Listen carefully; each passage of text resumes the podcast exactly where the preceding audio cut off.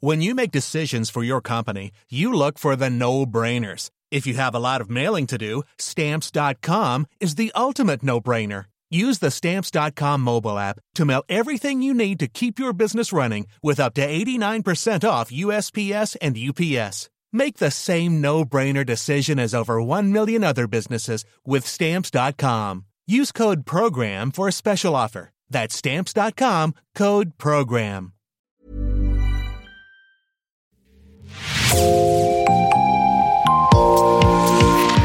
Bonjour, c'est Jean Berthelot de l'Agleté de l'équipe Podcasting. Bienvenue dans L'actu dans la poche, le podcast quotidien d'actualité du Grand Sud-Ouest, signé Podcasting.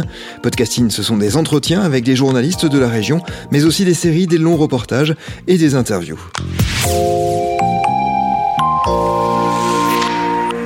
Pendant des années, la pratique du skateboard dans Bordeaux a été problématique. Accusée de troubler la tranquillité publique, la communauté skate devait jouer avec des interdictions de skater sur certaines places du centre-ville. Mais au fil des années, les politiques publiques se sont rendus compte du rôle positif que peut jouer la planche à roulettes dans les villes. Plus qu'un sport de glisse, le skate a ses adeptes, sa communauté, sa philosophie, sa culture. Les skaters portent un regard singulier sur l'architecture urbaine en tant que mobilier skatable. De fait, ces derniers se sont révélés être de précieux conseiller en matière d'urbanisme auprès de la municipalité. En mars 2023, celle-ci a d'ailleurs décidé de miser sur la prévention plutôt que sur la répression. Il n'y a désormais plus aucune interdiction de skater à Bordeaux. Cette liberté est le fruit d'une longue médiation entre skaters, riverains et élus qui inspirent de nombreuses villes à l'international.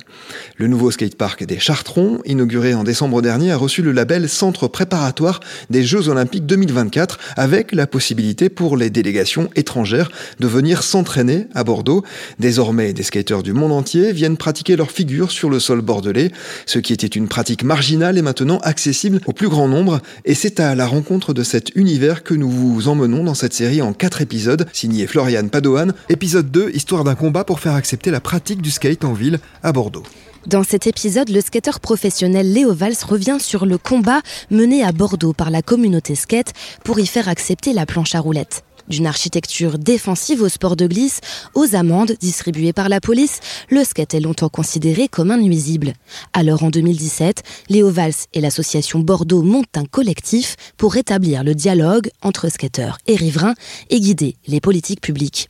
La planche interroge à qui appartient l'espace public, le skate entre alors à l'agenda politique, transforme la ville et ses usages. En fait, il y a un souci euh, depuis longtemps, c'est que les, collectivités ont tendance à penser qu'à partir du moment où ils construisent un skatepark, un terrain de sport, euh, ils peuvent euh, avoir la légitimité d'interdire le skate dans la ville. Or, le skate est né dans la rue et il se passera toujours dans la rue. Et ce qui se passe lorsqu'on crée un skatepark, c'est qu'on va générer encore plus de skaters, parce que forcément, quand tu es un gamin, que tu as un skatepark à côté de chez toi, tu vas avoir plus envie de te mettre au skate. Mais au bout d'un an ou deux, quand tu as fait tes armes, tu vas sortir dans la rue. Parce que voilà, dès que tu ouvres un magazine, que tu regardes une vidéo de skate, ça se passe dans la rue. C'est la manière dont on communique euh, à propos du skate. Et du coup, forcément, euh, bah, c'est la logique et c'est la, la réalité de la pratique. Or, les collectivités, les mairies, depuis longtemps, pensent que euh, bah, ils, voient le skate comme euh, le tennis ou comme un autre sport classique en se disant bah, il y a un terrain de sport, du coup ça se passe ici et ça se passe pas ailleurs. Léo Valls, vous êtes skateur professionnel. Dans les années 2000, les skateurs sont tous sauf les bienvenus à Bordeaux. Le skate à Bordeaux était euh, pas du tout compris comme euh, en tant que comme comme la réalité de la pratique était. Et euh, c'était plutôt euh, quelque chose que les collectivités essayaient de parquer à l'époque. Donc on avait voilà une, une, politique répressive par rapport au skate les premiers arrêtés les premières interdictions totales de faire du skate dans la rue sont apparues à partir de 1999 il y a des panneaux encore en ville qui datent de 1999 et euh, on a vu en même temps, en parallèle, ce, ce qu'on appelle, euh, nous les skateurs, souvent l'architecture défensive ou l'architecture répressive. C'est tous ces anti-skates, tous ces petits picots, ces petits euh, ces, éléments qui gênent ou qui empêchent de faire du skate. Dans la même catégorie, il y a les éléments anti-SDF pour empêcher de dormir sur des bancs, par exemple. Mais voilà, on a vu par exemple dans le quartier Mériadec, qui était beaucoup skaté, un armada d'éléments anti-skate qui ont été installés des choses d'ailleurs qui coûtent de l'argent et euh, qui étaient censées nous empêcher de faire du skate. Alors souvent, c'est des choses qu'on va détourner. On va justement, le but ultime du skate, c'est d'arriver à, trouver des, endroits qui sont pas forcément faits pour. Alors quand il y a un anti-skate, on va essayer de jouer avec et de passer outre l'anti-skate, de trouver un moyen créatif de détourner tout ça. Et puis après, assez vite, moi j'ai grandi dans une ville où voilà, on se prenait carrément des amendes physiques, où euh, la police euh, nous pourchassait. Et pendant des années, euh, bah, il n'y avait aucune communication entre les skateurs et la, et la ville. Euh, c'était compliqué. On, se- faisait, la police arrivait, euh, on, se faisait euh, pourchasser. euh, les amendes étaient assez élevées. Euh, mais ce qui s'est passé, c'est que bah, ça n'a fait que renforcer le côté rebelle de la pratique. Si le skate dérange autant, c'est parce qu'en plus de faire du bruit, la pratique souffre de sa réputation d'alors, celle d'un passe-temps d'adolescents rebelles, à la marge. David Manot, vous êtes photographe de skate, vous avez connu les débuts de la pratique à Bordeaux. Ça nous faisait plaisir d'être un peu des rebelles. Ça nous faisait plaisir. On était, euh, tu sais, genre, je pense qu'on était assez parallèle de, des mouvements de, de punk des années 70-80. Euh, même si on, nous, on parlait pas aux gens. Enfin, on revendiquait que dalle. Mais, mais on, sans le, sans le vouloir, genre par notre style vestimentaire, par euh, notre pratique, par le bruit que ça fait et tout, on provoquait un peu, tu vois. C'était voilà, les pantalons ultra larges, des couleurs. À l'époque, c'était même très flashy, des têtes de mort, des machins, des mitaines. Des, euh, c'était euh, un peu ce qu'on revoit aujourd'hui quand on revoit des clips des années 80 où on dit euh, à cette époque-là, les gens ils en- ils s'en foutaient, quoi, ils s'habillaient comme ils voulaient. Bah, nous, c'était ça en fait. Nous, on n'était pas là en train de dire, on voulait pas rentrer dans le moule. Et donc, on, partait et effectivement, il y avait rien qui était fait pour le skate à Bordeaux, c'était même mal vu, ça roulait mal, il y avait dans la rue, c'était très franchement les quais aujourd'hui, tu vois, que tu connais là, c'était quand même craignos. Pour contrer les interdictions, les skateurs roulent la nuit. Vous, Léo, vous partez vivre à l'étranger et à votre retour, vous avez un déclic. Une semaine après euh, m'être réinstallé, je traverse la place Péberlan un samedi après-midi et je vois euh, deux jeunes de 14 ans qui sont en train de skater au soleil. Euh, Voilà, il était, il était 4 heures de l'après-midi. C'était sur une place publique en train de, de jouer avec leur skate. Et la police qui arrive, les deux jeunes qui partent en courant immédiatement parce qu'ils ils voient que la police euh, est là, ils savent que c'est interdit. Et un des gamins qui manque de passer sous le tram. Le tram qui pile, le gamin qui, voilà, qui tombe par terre. Et là, je me rappelle, je me suis dit, c'est pas possible. Le constat, c'était qu'on était très nombreux à skater depuis longtemps à Bordeaux, que le skate se développait de plus en plus, qu'il y avait un phénomène de tourisme lié au skate, parce qu'on produisait beaucoup de vidéos sur Bordeaux, on mettait en avant la ville. Et du coup, il y avait des skateurs qui commençaient à venir des États-Unis, d'Australie, du Japon, de loin, pour faire du skate à Bordeaux. Et, euh, en, effet, on se prenait vraiment, je crois, les amendes, on était à, peu près 1000 amendes par an euh, contre le skate. Si tu calcules euh, les jours skatables, euh, en sachant qu'on ne fait pas de skate quand il pleut, bah, ça faisait quand même ouais, euh, 4 amendes, 4-5 amendes par jour skatable.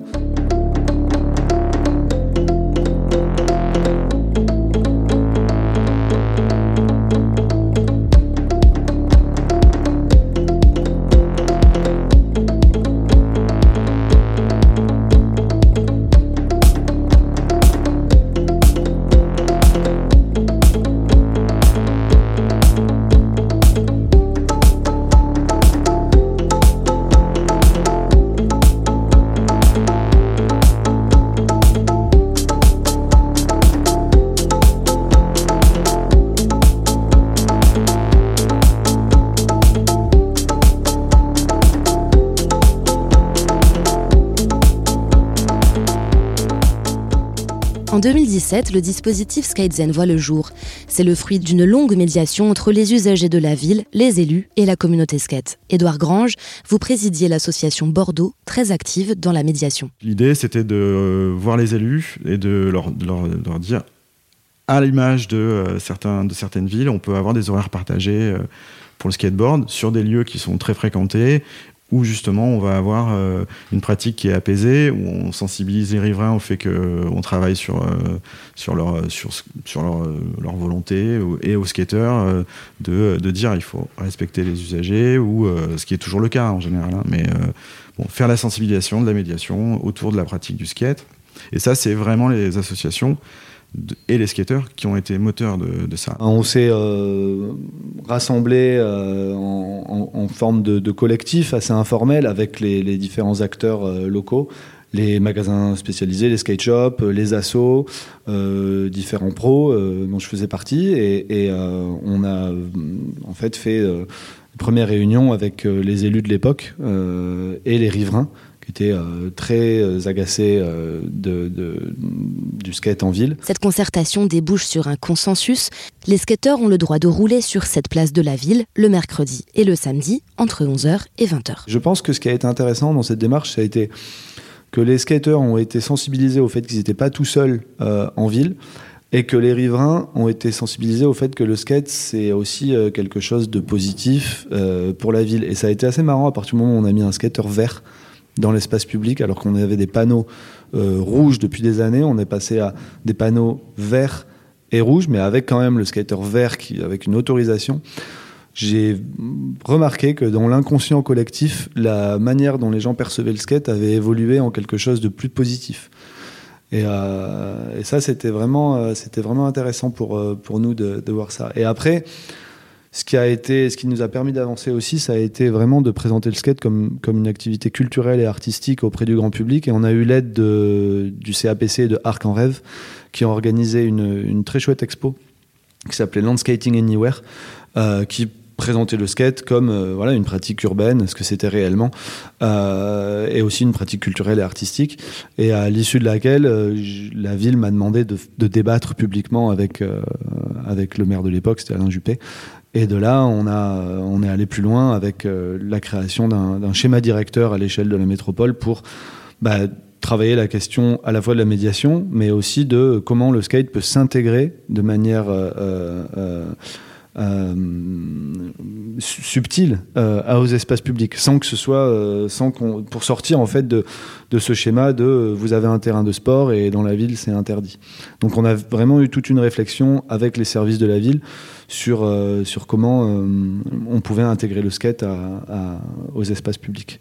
Et ça, ça a été une grosse évolution. Alors c'est quelque chose qu'on n'a pas inventé, hein, parce que ça existait déjà, notamment en Scandinavie des villes et des pays qui sont en avance euh, sur euh, la qualité de vie sur le vélo, etc. En général, euh, je pense à Copenhague, à Malmö en Suède, qui ont une politique d'intégration du skate depuis 10-15 ans. Et ça marche très bien. Donc c'est vrai que c'est des exemples qu'on a montrés à, la ville à l'époque.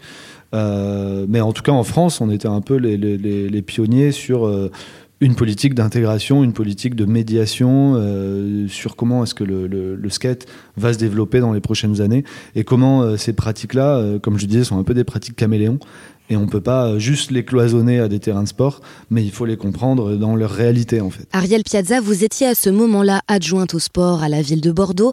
Pour vous déjà, le skate n'était pas qu'un sport pratiqué par une marginalité, mais bien une pratique à la fois sportive, artistique et culturelle. Tout début de la pratique, avant qu'on ait fait notre exposition à la mairie, donc vraiment c'était pour moi le skate, c'était plutôt les jeunes adolescents ou les jeunes jeunes euh, qui pratiquaient. Et là, j'étais, euh, je faisais, euh, je faisais la queue pour prendre mon abonnement Keolis sur le, pour le tram, et je vois arriver un, un, jeune entrepreneur avec son skate sous le bras. C'était pas courant là à l'époque. Hein. Et du coup, je me retourne et je dis vous skatez? J'étais un peu interpellée de de voir, euh, euh, voilà, un adulte de la quarantaine avec son skate sur le bras, dire bah, c'est simple, j'ai installé mon, j'ai installé mon entreprise à Bordeaux juste parce que je veux skater à Bordeaux. Et c'est le skate qui me fait venir dans cette ville et c'est pour ça que j'ai installé mon entreprise ici. Le skate produit une émulsion, fait arriver de jeunes actifs, des entrepreneurs. À ce moment-là, vous travaillez avec Alain Juppé, le maire de l'époque, pas encore aussi convaincu que vous. Les jeunes ont exprimé leur volonté de voir la ville s'organiser pour leur pratique. Je me rappelle une réponse du maire qui était assez juste et en même temps à côté de la plaque, puisqu'il avait dit euh, Est-ce que vous acceptez que je pense que c'est un effet de mode? Et les jeunes avaient répondu Non, pas du tout. Le skate va vous accompagner longtemps et d'année en année. Et euh, moi, j'avais défendu la pratique auprès du maire en disant C'est non seulement aller contre la sédentarité, mais c'est aussi euh, parce que c'est une activité physique, on peut pas le nier, hein, c'est vachement fatigant. Et ensuite, c'est un moyen de déplacement. Donc si on le régule, ça permet aux jeunes de ne pas avoir une moto, une voilà, euh, ou un vélo euh, pas éclairé ou je sais pas quoi encore. Je ne sais pas ce que j'ai comme exemple dans la tête, mais on se déplace avec un skate et il faut jamais l'oublier. Et ça, ces deux raisons lui ont beaucoup plu. Et là, aujourd'hui, on voit encore combien la pratique du skate est bien là en ville. Euh, elle se développe alors qu'il n'y a plus d'équipement aujourd'hui, hein, puisque le skatepark est par terre et que le street est en, construction. Donc, et, puis que Darwin est envahi de jeunes qui pratiquent aussi les jours de pluie. Euh, donc, euh, voilà, euh, c'était pas du tout un effet de mode et, il faut le réfléchir. C'est pour ça que les grandes métropoles ont tous euh, porté leur attention sur ce développement. Et parce qu'il y, a, des valeurs positives à, mettre en avant. Et je pense que tous les élus doivent s'attacher à, à faire en sorte que les choses se fassent et dans la sécurité et dans l'évolution de la vie et de la ville.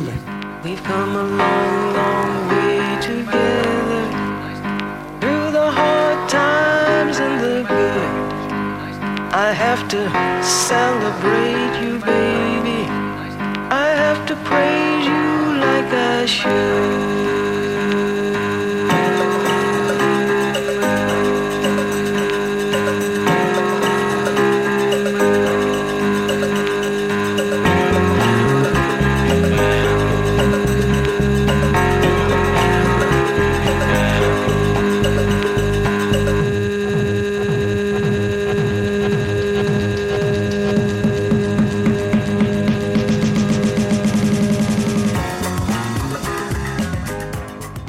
Depuis 2017, un long chemin a été parcouru. Le skate n'est plus interdit sur aucune place, mais il existe un guide du skateur bordelais élaboré par la communauté skate et par la mairie.